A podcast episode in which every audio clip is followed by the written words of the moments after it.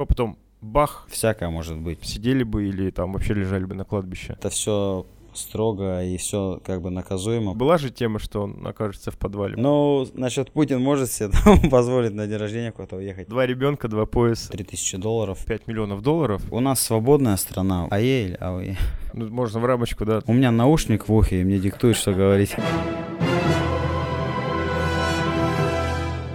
Друзья, всем привет! Это подкаст «В поисках мема». Я Александр Скоредин. Сегодня мы находимся в Москве, а прежде чем я представлю нам нашего сегодняшнего гостя, напомню, что мы выходим не только в аудиоформате, но и как канал на Ютубе. Поэтому переходим туда, подписываемся, ставим колокольчик, чтобы ничего не забыть. Пишите хорошие и не очень комментарии, за плохие мы вас просто забаним. Мы находимся в Москве, и у нас сегодня будет самый чемпионский подкаст. И это не случайно, потому что сегодня моим гостем стал чемпион UFC в легчайшем весе Петр Ян. Петя, привет. Приветствую. Большое спасибо, что ты выделил время. Я знаю, что у тебя сейчас очень сложный график.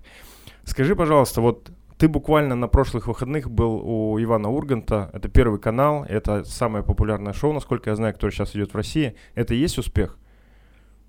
Ну, я думаю, то, что... Так, начнем с того, что всех приветствую, да. А, неделю назад, да, я был у Урганта.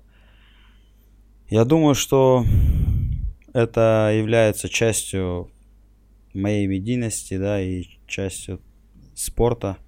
То, что побывал у Ивана Урганта, это тоже, в принципе, очень круто, очень популяризирует именно спорт, единоборство и меня в целом. Мгм. Вот. В принципе, был рад там побывать, была прикольная атмосфера. Впервые что-то подобное. Было интересно, я насколько понял. Да, было интересно, было немножко... Чувствовал себя не в своей тарелке, потому что работа все равно с камерами, это нужен опыт. Мгм. И такой поначалу немножко чувствовал скованность такую. Слушай, а вот э, когда ты выиграл бой, мы как раз писали с тобой в Инстаграме, я тебе предложил э, записать подкаст, ты сказал, Сань, давай, типа, сейчас много всего навалилось, давай чуть по- позднее, когда все чуть рассосется. Сложно сейчас вот с этой медийностью, э, как, как сказать, не, не бороться, а в смысле вот выдерживать вот эту историю? Да, когда ты написал это после боя, конечно, меня атаковали со всех сторон журналисты, всякие там пресс, да, моменты. И хотелось немножко после боя, ну, не думать об этом, хотелось именно наслаждаться победой, осознанием того, что реально ты выиграл пояс там, сильнейшей лиги мира. Как бы я такой на неделю ушел в паузу в такую. И сейчас, конечно же, я понимаю, что это нужно все, это нужно, это нужно и для меня, ну и просто то, что мы являемся земляками, да, как бы этот, из-за этого чисто решил уделить внимание, время, да. Отлично. Слушай, и ты рванул на Алтай после этого всего? Да, после боя мы полетели с ребятами на Алтай. Я после каждого своего поединка очень люблю э, природу, именно такую диковатую. Люблю ледяную, ледяные источники, водоемы, люблю там, где есть баня. И Алтай это очень хорошее место для восстановления. Слушай, вот смотри, э, чем-то похоже, Путин каждый, каждый свой день рождения старается куда-то уехать, там, в тайгу или еще куда-то на природу.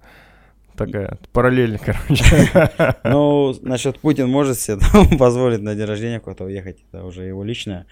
Вот. э, У меня получается после боя отдохнуть, так как все знают, что подготовительный процесс это очень сложная и энергозатратная такая у нас деятельность, которая реально хочется не думать ни о боях. И в лес уезжаешь, там практически ни о чем не думал, отдыхали. И все, и просто как бы пере- Да, на- перезагружались. на- набирали сил, перезагружались. Ну, поддерживали форму немножко, но в большей степени чисто вот воссоединялись с природой. Кстати, про Путина хотел тоже поговорить. А, У нас сейчас два действующих чемпиона Мгм. в лучшей, сильнейшей организации мира UFC. Ты и Хабиб Нурмагомедов. А, Хабиб после одного из боев как раз встречался а, там с Владимиром Путиным. А, Как ты считаешь, вот ты проведешь успешную защиту э, против Стерлинга? А, И были ли у тебя мысли там, там встретиться, там получится, не получится, или вообще ты про это не думаешь? Я не думал об этом лично своей какой-то инициативы и так далее. Я ни в коем случае ничего для этого не делал. Если это будет исходить, конечно же, будет приглашение и так далее, конечно же, мы посетим, да, это мероприятие. Вот, возможно.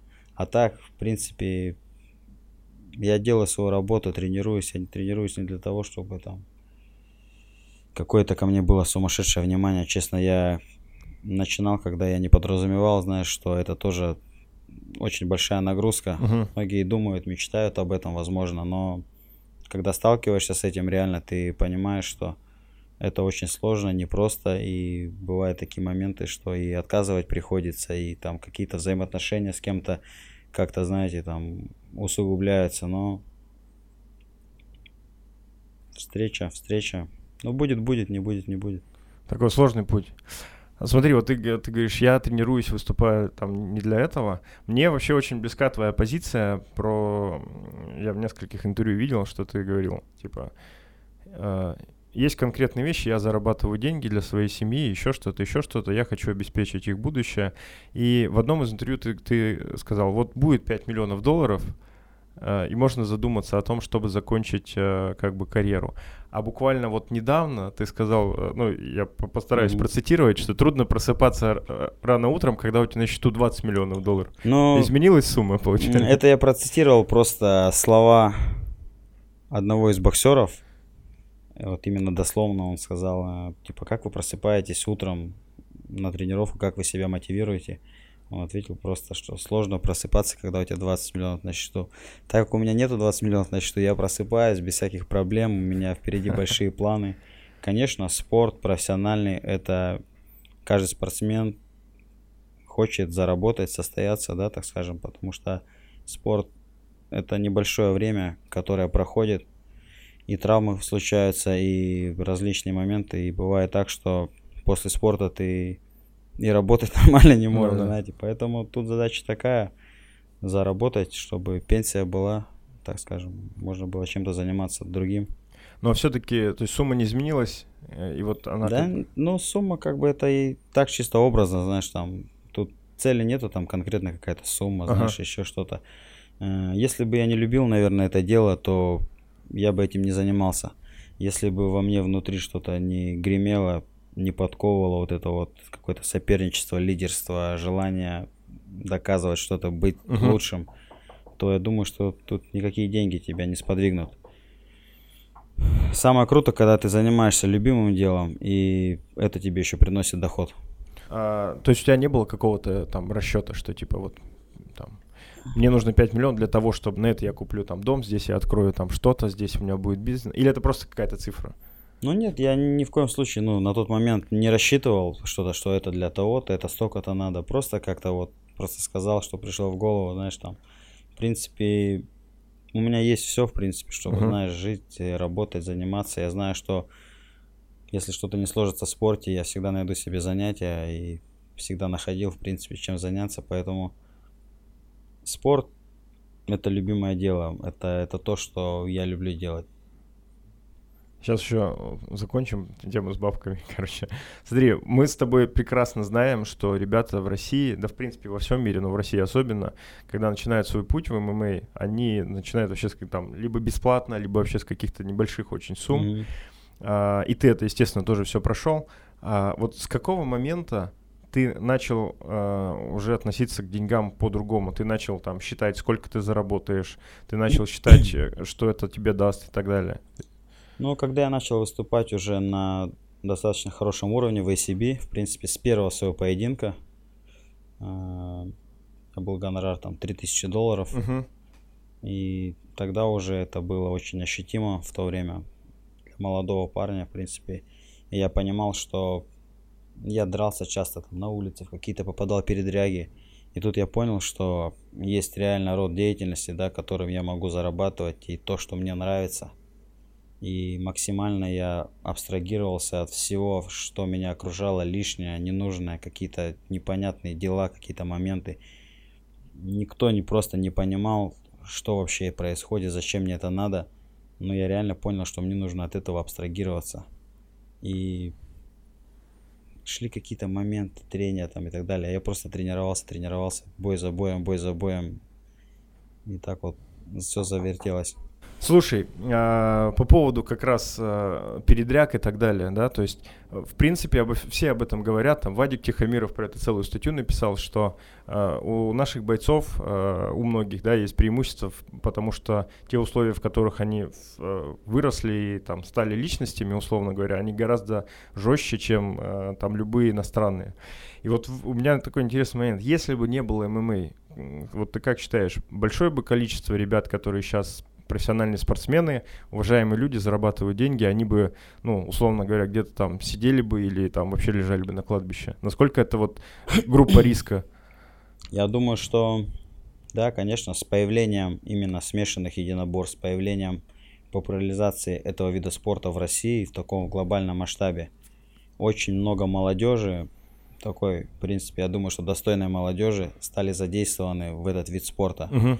Я думаю, что тот, кто не верит в себя, тот, кто не уверен, слаб какими-то моментами, он не будет заниматься этим делом.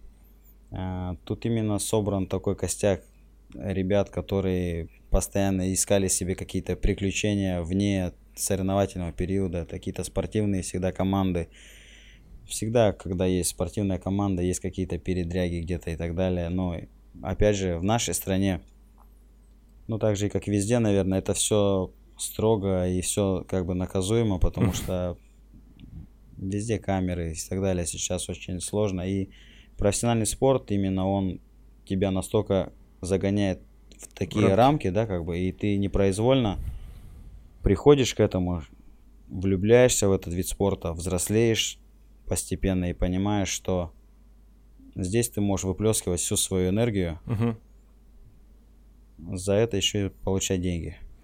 Ну, то есть можно сказать, что профессиональный ММА э, сделал спокойнее мир вокруг, условно говоря. По-любому, профессиональный ММА сделал улицы спокойнее. Вот, в общем, для ребята, для всех, для охраны общественного порядка нужно больше секций, больше организаций, больше боев для ребят, все будет отлично. Я на сто процентов согласен с этим моментом. Я, когда занимался спортом, я знал, что да вообще любой ребенок начинающий, у которого там переполняет его энергия, очень много таких примеров, когда ребенок начинает ходить в зал, начинает вырабатываться, так скажем, привычка вот этого без пропусков воспитания, это от многих проблем просто ограждает тебя. Отлично. А, смотри, вот про, про тренировки поговорили. Ты говоришь, я тренировался, тренировался, ни на что не обращал внимания. Я 90% времени, когда попадаю на тебя в Инстаграме, знаешь, э, сторис или посты твои смотрю, ты тренируешься. А, у нас было несколько подкастов до этого с тренерами, с Максимом Дедиком, с Шамилем Сулеймановым, как раз который там в свое время функциональной подготовкой Беркли mm-hmm. занимался. Вот. И они очень много говорили о том, что важно не дать спортсмену переработать, чтобы он перетренировался, да, там, и как бы убил свой организм таким образом. А как ты с этим справляешься, если ты постоянно пашешь на тренировках? Это система, организм это тоже такой механизм, который вырабатывает свои определенные качества с постоянством, со стабильностью, с дисциплиной, с определенным режимом. Ты должен просыпаться, например, в определенное время, кушать в определенное время, тренироваться в определенное время, тогда меньше сбоев происходит в организме. Это кто-то учитывает фактор, тренирует соответственно. Плохо питается, плохо спит, все, пошел сбой. И когда мы все эти факторы складываем, как бы этот пазл в одно целое, то получается, что организм и восстанавливается. Ну и также немаловажно менять нагрузку, чтобы не переедаться, так скажем, не переуставать от этого спорта, а именно угу. от единоборств. Есть различные виды подвижные. Я, например, э, могу проснуться и поехать на плавание, проплыть. Могу проснуться, сделать игровой себе день, поехать в теннис поиграть. Или в бомбинтон. Тоже нереально подвижные, энергозатратные, крутые игры. Угу. С координацией ну и, там. Да, ну и вообще, да, любое что-то такое, что менее травмоопасное. Просто если вам вы подустали немножко, можно пойти там сходить на какую-нибудь йогу, да, там растянуться, разогреться, одно. Все полезно. Но опять же, нужно прислушиваться, конечно же, к организму, к тренерскому штабу. Особенно во время подготовки к определенному поединку нужно, конечно, очень бережно и ответственно подходить. Ну, то есть это ты такой на, на грани интуиции. Ты встал так и думаешь, вот мне надо сейчас что-то там, допустим, потянуться и, и пошел на йогу. Или как-то у тебя это распределено? Ну нет, у меня есть определенный план в подготовке план есть, есть предсоревновательный план, есть план, когда я там начинаю только тренировочный кемп, тренировочный лагерь, там уже на стадии там какой-то средней нагрузки, потом все это же увеличивается, тренировки, объем сокращается работы, скорость тренировки становится интенсивнее, время становится там тренировка короче. Мгм. Ну и все по самочувствию, конечно же, ну ты должен, никто не будет знать, слышать свой организм, как ты, если ты понимаешь реально, что ты перегружен, да, что там тебя уже что-то там, сбой какой-то идет, нужно все равно прислушиваться к своему организму. И вовремя там остановиться. Да, вовремя где-то подостановиться. А вот смотри, ты, ты сказал про тренерский штаб. А, вот если, знаешь, такие аналогии проводить, допустим, а, там говоришь про Хабиба Нурмагомедова, да, сразу там вспоминается его отец, Мгм. а, либо Хавьер Мендес, да, если там говоришь про Конора, то это Джон Кавана и так далее, и так далее. Вот э, если такой человек у тебя, с которым э, каждый мог бы ассоциировать там главу твоего тренерского штаба, вообще из кого он сейчас твой штаб состоит? Ну, вообще изначально я базовый боксер, да, Мгм. и у меня был тренер именно в боксе, Мгм. который меня реально занимался мной. Это Суржиков Николай Николаевич, Демченко Юрий Владимирович, Яцин Юрий Васильевич. Это вот тренера мои по боксу были. Как я перешел в смешанное единоборство, э, у меня также были тренеры на начальной стадии, я там начинал тренироваться. Но тут такой вид спорта, что ты в один спорт как бы взяты разные школы единоборств. И тебе необходимо ездить по залам, менять тренеров, так скажем, тренер по борьбе, тренер там, по кикбоксингу, тренер по боксу, тренер. И когда ты ездишь по сборам, я не могу сказать, что это мои тренеры, да, так, потому что я им плачу деньги, что они меня тренируют. Э, Я выбираю сам с кем мне поработать. Я пришел, посмотрел как-то мне что-то, кто-то мне заинтересовал как тренер. Я с ними работаю. На протяжении уже э, двух лет, наверное, я тренирую, ну как, я тренируюсь в Тайгере давно уже в Таиланде Да. именно основательно. Но вот в UFC как началась карьера, в принципе, ну и даже что в ACB отдрался, в принципе, всегда весь тренировочный лагерь, все я продумал самостоятельно. Как-то, знаешь, вот так получалось, что продумал, что мне нужно, что добавить. И у меня тоже спортивное высшее образование. И, То конечно, есть сам справляешься с этим. ну, всегда как-то, конечно же, советуемся, что-то там подсказывают ребята, но команда у меня такая, что все практически друзья мои, и мы друг другу помогаем. Ну, можно считать, что ты сам глава своего трени- тренерского штаба. Ну Можно да, я, сказать? я так сказал бы, да. Отлично. Потому что тренеры есть, конечно, которые тренируют, но выстраиваю план я сам, что мне нужно сегодня, что нужно завтра, кто мне нужен сегодня, с кем я могу поработать. И уже привлекаем, стараемся этих специалистов. Отлично. Смотри, ты базовый боксер. И, знаешь, обычно люди говорят, что проще борца научить э, бить, чем э, б- Боксёра б- б- бороться, Да, да? боксера бороться. Но при этом у тебя это очень хорошо получилось, да. И сейчас как бы э, там, смотря твои бои, смотря э, вещи, э, там какие-то элементы, которые ты делаешь в защите, в нападении, именно в борьбе, уже так и не скажешь, что, знаешь, ты какой-то базовый ударник и так далее. Как это вышло? Или это какая-то твоя природная предрасположенность?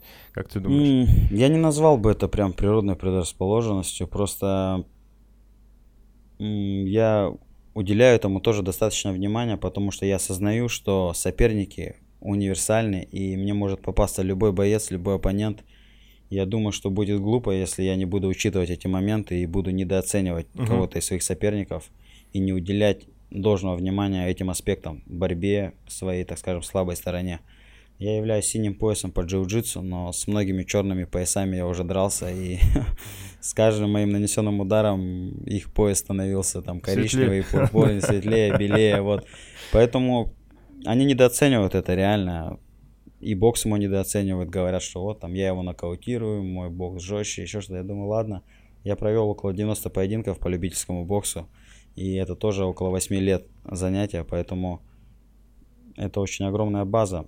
Борьба, я люблю борьбу, я тоже стараюсь уделять этому внимание, и я не собираюсь останавливаться.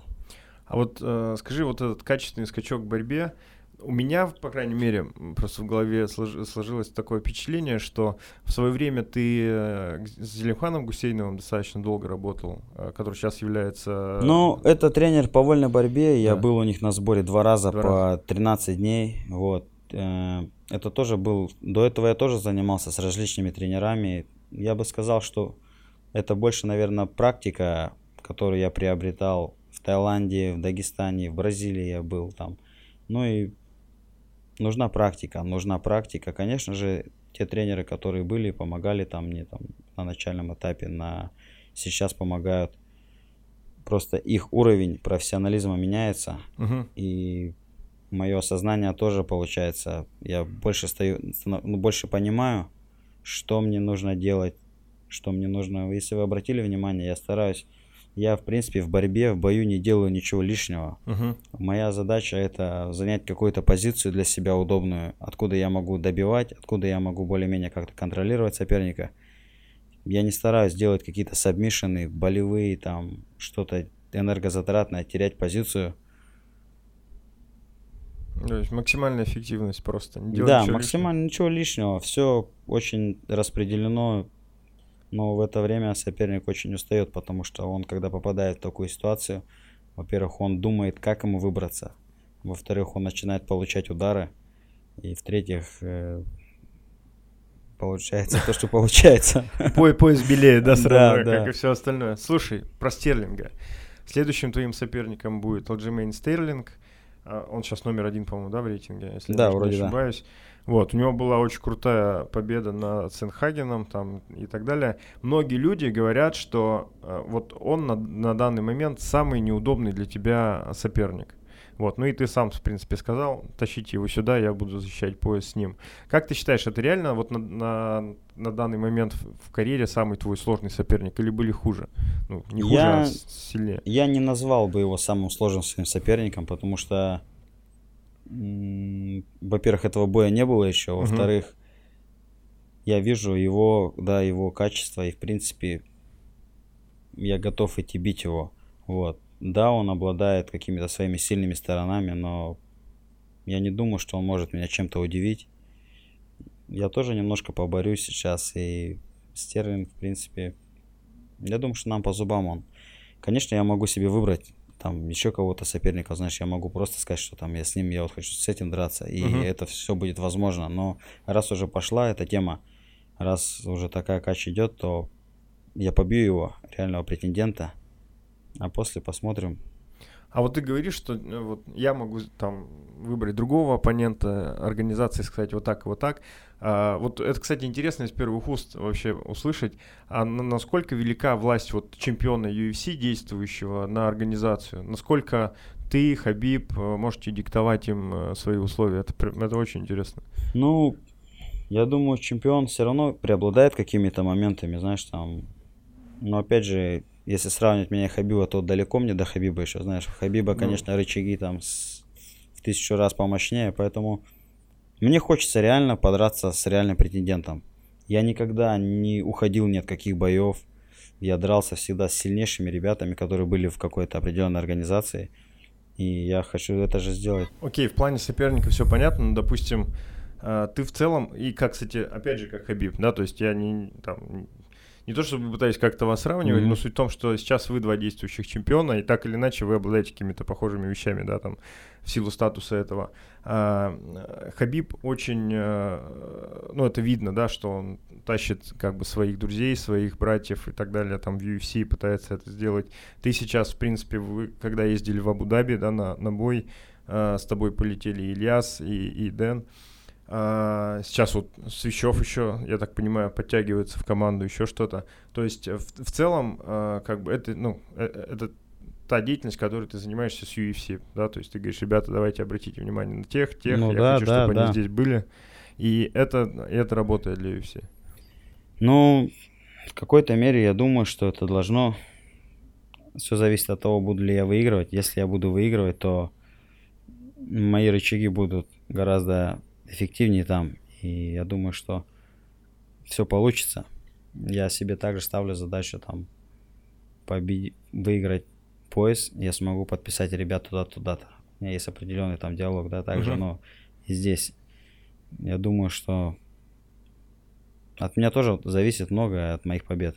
У тебя прям такая э, уровень твоей ответственности, масштаб ответственности еще сильнее увеличился, да? Но он увеличивается, да, потому что все равно я понимаю, что я хочу помогать ребятам, я хочу, чтобы их жизнь тоже становилась лучше, да. Поэтому все возможно, вопрос времени. Э, вот ты говоришь, главное для тебя семья, и вообще, в принципе, ты, ты говоришь, что вот главное событие в этом году, то, что у тебя родился второй ребенок, с чем поздравляем Спасибо тебя, большое. естественно. Скажи, а сколько ты бы вообще, в принципе, в жизни хотел бы иметь детей? Вот какая-то цифра у тебя есть такая?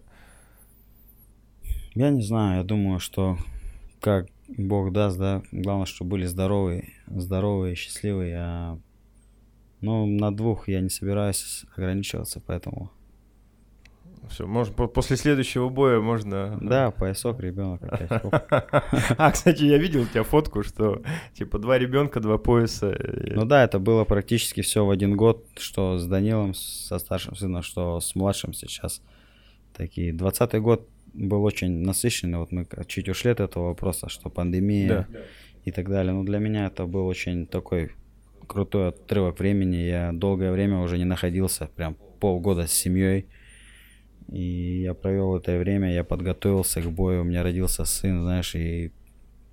Ну, реально, 20 год для меня уже зафундаментирован, так скажем. Ну, можно в рамочку, да? Там, да, да. Слушай, ну а вот вы долгое время в Таиланде были, потому что не, не могли вылететь, да? Там какие-то бешеные были деньги за билет, что-то полмиллиона, что ли? Ну, изначально, как все началось, э, я думал, что пусть прилетят на две недельки ко мне, там семья немножко покупается, и мы вместе улетим обратно. Потом пошла вся эта возня, начали закрываться аэропорты, отменяться рейсы. Хорошо, я думаю, улетим домой. Посмотрели рейсы, билеты стоили что-то там на троих человек полтора миллиона, ну, около этого, знаешь. И, конечно же, если было бы реально так необходимо улететь домой, мы бы улетели домой. Вот, а я подумал, почему нет, мы можем остаться здесь и, ну, посмотреть, что будет через месяц. Да. И мы остались на месяц, сняли там дом и так далее все, закрылись через месяц аэропорты в Таиланде максимально, все очень ответственно, там они перекрыли границы, uh-huh. аэропорты, районы, в России также было. И мы остались там на, на 4, почти 5 месяцев я там пробыл.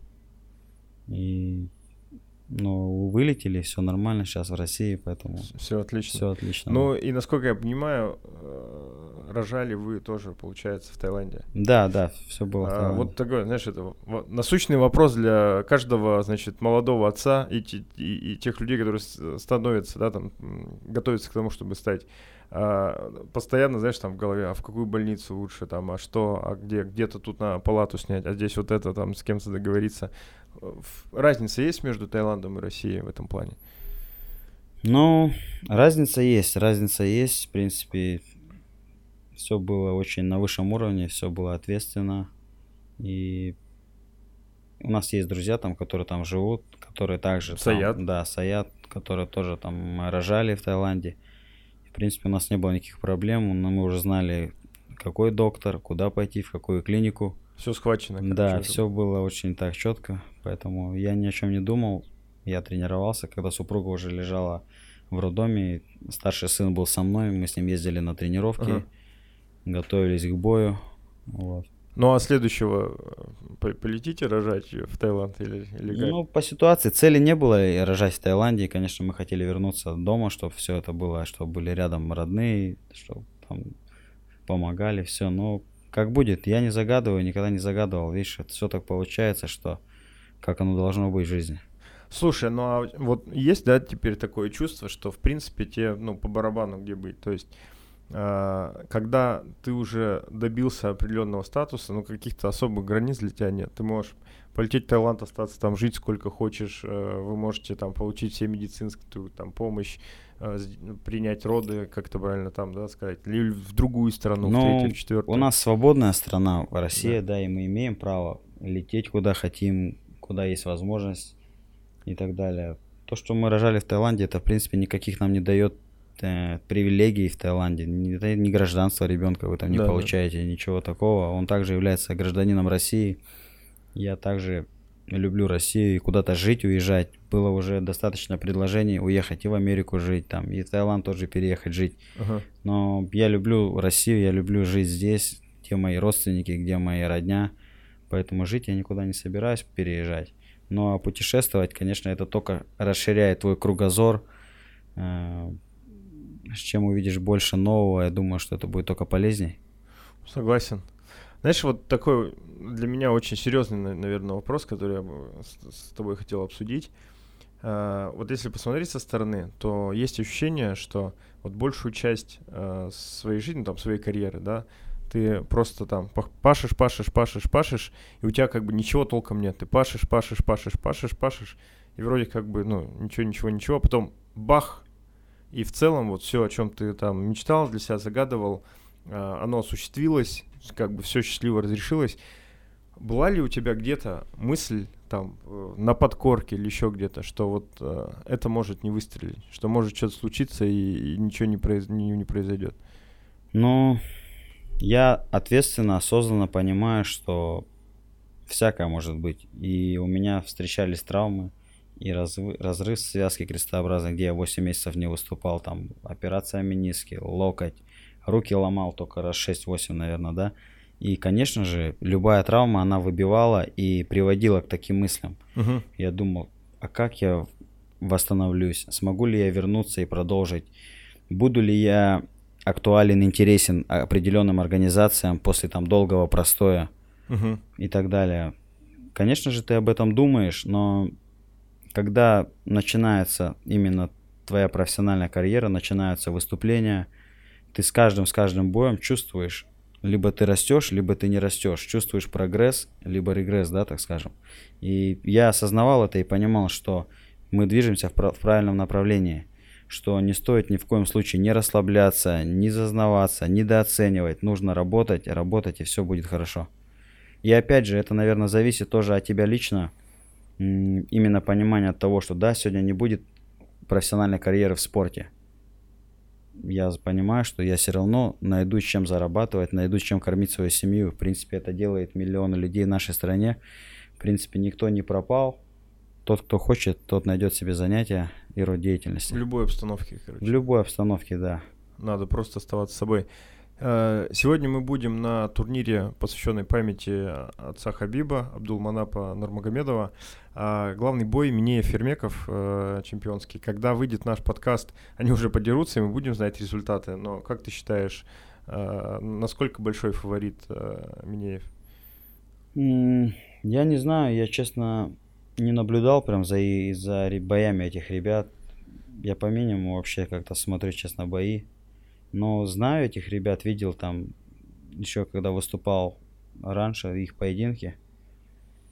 Я думаю, что шансы 50 на 50 не буду ни на кого ставить, не буду ни кого-то там выделять, так как это опасный спорт. Угу. Здесь реально, я говорю, я не слежу за этими ребятами, они их знаю досконально. Если бы я следил как за определенными там какими-то моментами, я бы знал. Но тут Всякое может быть. Да, всякое может быть. И я желаю победы и победить сильнейший и достойнейший. А, скажи, а вот э, в свое время достаточно громкий бой был Минеева с Магой Исмаиловым. А как ты считаешь, какова вероятность того, что они снова встретятся в клетке? Я думаю, это интерес организаций, потому что мы понимаем, что и Мага сегодня, как говорят, тоже, да, в космосе, да. И, но он достоин этого. Я да. с ним лично знаком, мы с ним пересекались в Таиланде несколько раз. И мне очень, в принципе, импонирует его подход к своей деятельности. Он успевает делать все, и тренироваться, и в медийном пространстве просто, да, делает там сумасшествие. Вот. Э, этот бой возможен, возможен этот поединок, если Fight Night это мы знаем, что Минеев это боец Fight Night. Угу. Исмаилов сейчас выступает в ACB. Я думаю, что этот поединок возможен. Ну а как ты считаешь, если ACA э, предложит, ACA, то да, ACB, да? Минееву предложит контракт, он пойдет? Да? Я думаю, тут вопрос в деньгах. Денег? деньгах, да. И Минеев тоже пойдет. А, вот смотри, я перед боем а, магии с АЕ я был там, ну, как бы мы были в Сочи. АЕ АУЕ? АУЕ. АУЕ сейчас эти... Нельзя, да, да. Запрещенная организация. Вот. Но в целом и то, и другое, я так понимаю. Да, АЕ, короче, вот так Прикинь, я, э, не знаю, человек 20, наверное, вот мы разговаривали с разными людьми. Я говорю, ну что, как? Они говорят, да нет, какие, типа, у магии нет шансов. Я говорю, в смысле нет шансов? Говорит, не-не-не, ты что там, сейчас все, типа, в первом раунде в стойке, там, еще что-то. Я такой думаю, блин, да как так? И, знаешь, я говорю, да, а, а меня спрашивают, а, ну, а ты как думаешь? Я говорю, ну, мне кажется, Магова затащит без вариантов. Я как бы не вижу за счет чего, а я, может, его выиграть. Вот, и там дошло до того, что мне уже начали там говорить, Сань, ты, ну, в боях-то вообще как бы-то. Не, ну я вот знаешь, как скажу, я вроде сам, да, там тренируюсь профессионально все, но опять же, в этом поединке я понимал, что тут тоже может всякое быть. Тут именно важен момент, кто кому навяжет ну, ход первых раундов, первого да. раунда. Вот, и тут я говорю, АЕ просто, он где-то не тренировался последние дни, я так понимаю. А он, я так он понял, хорошо что... проводил время, знаешь, да. и это было видно по, на взвешивании, по, по, нему, по его виду. И я сразу увидел, что что-то с ним не то. Он был немножко какой-то заплывший опять, знаешь, вот это вот и бой показал просто, опять же, ответственность, профессионализм, подход к своему делу. Ну, я так понял, что он э, Мерседес-то проиграл еще до боя, насколько я... Я тоже так думаю, да. Возможно, он проиграл еще до боя. Я не знаю, забрали у него Мерседес этот, не забрали, да, там... Мы вообще не знаем, где сейчас, где он, где он вообще, да, вот.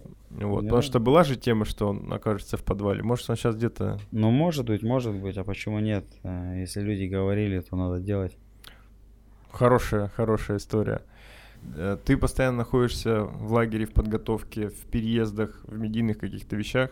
У тебя для каких-то человеческих вещей остается время, там, не знаю, э, посмотреть фильм, книжку какую-то почитать, еще что-то? Ну, конечно, время остается, да. Последнее время я прочитал несколько книжек и много где побывал с друзьями, с семьей. Вот. А расскажи вот, что, ну, там, что ты, допустим, прочитал или посмотрел, какой-то фильм тебе запомнился?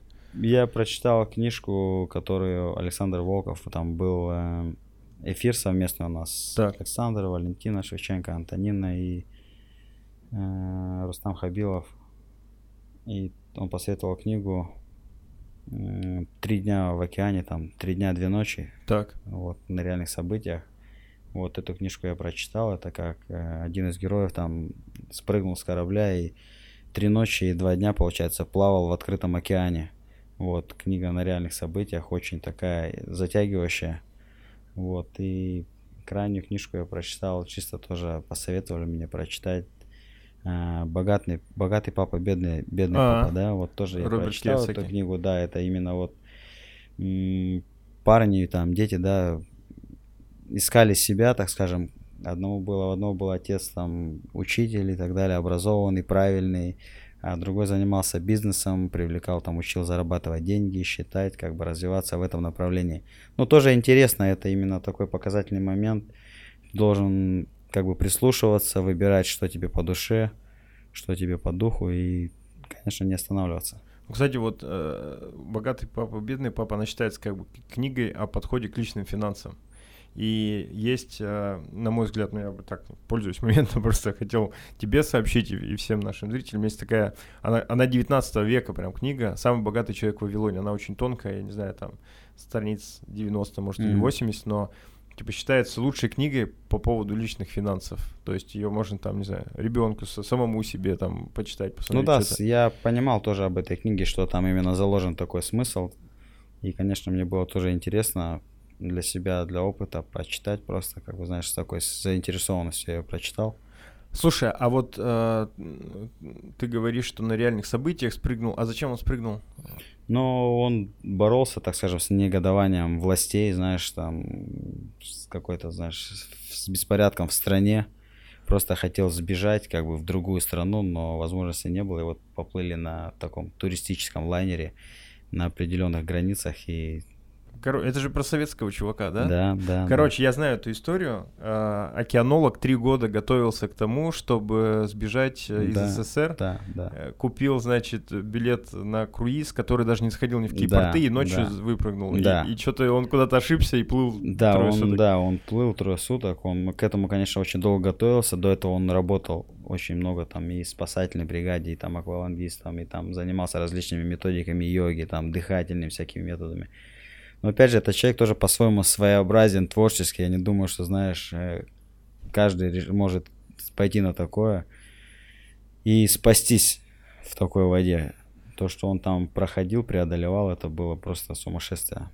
Ну да, это как бы что-то за гранью. Ну слушай, но при этом он оставил семью в Советском Союзе. Да, у нас у него была девушка или жена, я так понимаю, вот. Ну, говорю, он просто искал, искал себя, что такой человек был очень такой творческий, нестандартный, занимался всякими там йогами, там, дыхательными всякими методиками там. Слушай, ну а как ты считаешь, вот, ну, в принципе, почему э, там некоторые люди, такие как он, пытались сбежать, потому что был какой-то железный занавес? Ну, есть аббревиатура понятия там протест ногами, да, да там да, и так да, далее. Да, Когда да. человек понимает, что он не может никак бороться, не может ничего делать. Некоторые люди просто покидают, либо, знаешь, э, меняют место дислокации, чтобы найти себя, возможно, попробовать что-то, увидеть что-то другое, чтобы было какое-то сравнение. Я думаю, что с этой целью только найти что-то лучшее для себя. Ну а как ты считаешь, какова вероятность того, что вот э, разные сейчас события происходят, что вот эта история с железным занавесом может к нам в Россию опять вернуться? Что никуда нельзя будет выехать нормально, еще ну, что-то? Я не думаю, что это будет все-таки обратно вернется, что все-таки народ тоже настолько у нас уже развит, э, как бы остановить тоже это все не так уж и просто. Конечно же, власти различными методами пытаются, так скажем, манипулировать обществом, да, так, uh различными всякими там субсидиями, там кредитами и так далее, чтобы люди были зависимы, задействованы в их аппаратную систему. Но хочется, чтобы все оставалось свободно, чтобы у всех было свое право выбора. Чем заниматься и что делать, да? Чем заниматься, что делать, да. Слушай, и чтобы ну государство только помогало в этом направлении людям, а не старалось их загибать, загонять куда-то. Государство, слышишь? Во-первых, открывай больше секций, а во-вторых, помогай людям и не загоняй их никуда. Пусть они занимаются чем хотят. Да, все правильно. Чтобы молодежь тренировалась, чтобы были спортзалы, чтобы были, было доступно много жилье, образования, медицина в нашей стране. Страна громадная, ресурсы бешеные. Я удивляюсь просто, когда вижу моменты образования, медицина, что оно остает очень много позиций. Но я думаю, что все равно мы наверстаем, наверстываем по чуть-чуть. И хотелось бы, чтобы все было только лучше. Слушай, а вот ты ну, так достаточно программно говоришь, с таким У меня наушник в ухе, и мне диктует, что говорить. А кто говорит? Кто диктует? Э, мой внутренний голос. Э, просто, знаешь, вот э, Александр Шлеменко, да, в последнее время делает э, много разных заявлений под поводу того, как должно быть у нас. И есть такое, знаешь, как бы э, складывается ощущение, что он стремится к тому, чтобы, ну, в, в политику, условно ну, говоря. это да. понятно, давно, да, уже. Про Хабиба говорят, что в целом он может быть вообще следующим, ну, там, главой Дагестана, я не знаю, как у них сейчас правильно, президент или губернатор, там, неважно. А, вот у тебя нет таких мыслей? Все равно карьера спортсмена рано или поздно закончится, э, и когда на счету уже будет необходимое количество денег, э, как ты считаешь? На счету бы... будет необходимо. Ну, тут такой момент, да, деньги это понятно все, но я не говорю нет, я не говорю да, я понимаю, что я расту, я молод, я, мне хочется развиваться. Спорт это тоже все временное, да. И вообще я думаю, что после себя мы должны что-то оставлять. И, конечно же, я не говорю о какой-то политике, там, буду я там, не буду, но если от меня требуется помощь какая-то там для молодежи, для, для подрастающего поколения, конечно, я буду стараться принимать в этом участие. Отлично. Вот. Слушай, ну это очень крутая позиция, за это можно только тебя поблагодарить. А, вообще в целом хотим пожелать тебе удачной подготовки, естественно, под, победы над Стерлингом, чтобы ты долго держал этот пояс UFC, прославлял себя, помогал там всем окружающим, друзьям и так далее. И, ну, был счастлив, чтобы была счастлива твоя семья. Большое спасибо, что ты к нам пришел. Спасибо большое. Ребята, сегодня у нас был чемпион UFC Петр Ян. Пожелали ему удачи в следующем бою. А вы переходите на канал, подписывайтесь, ставьте лайки, колокольчики, пишите комментарии. Если они будут хорошие, мы их будем тоже лайкать. Всем удачи и здоровья. Пока. Не отступать и не сдаваться. Отлично.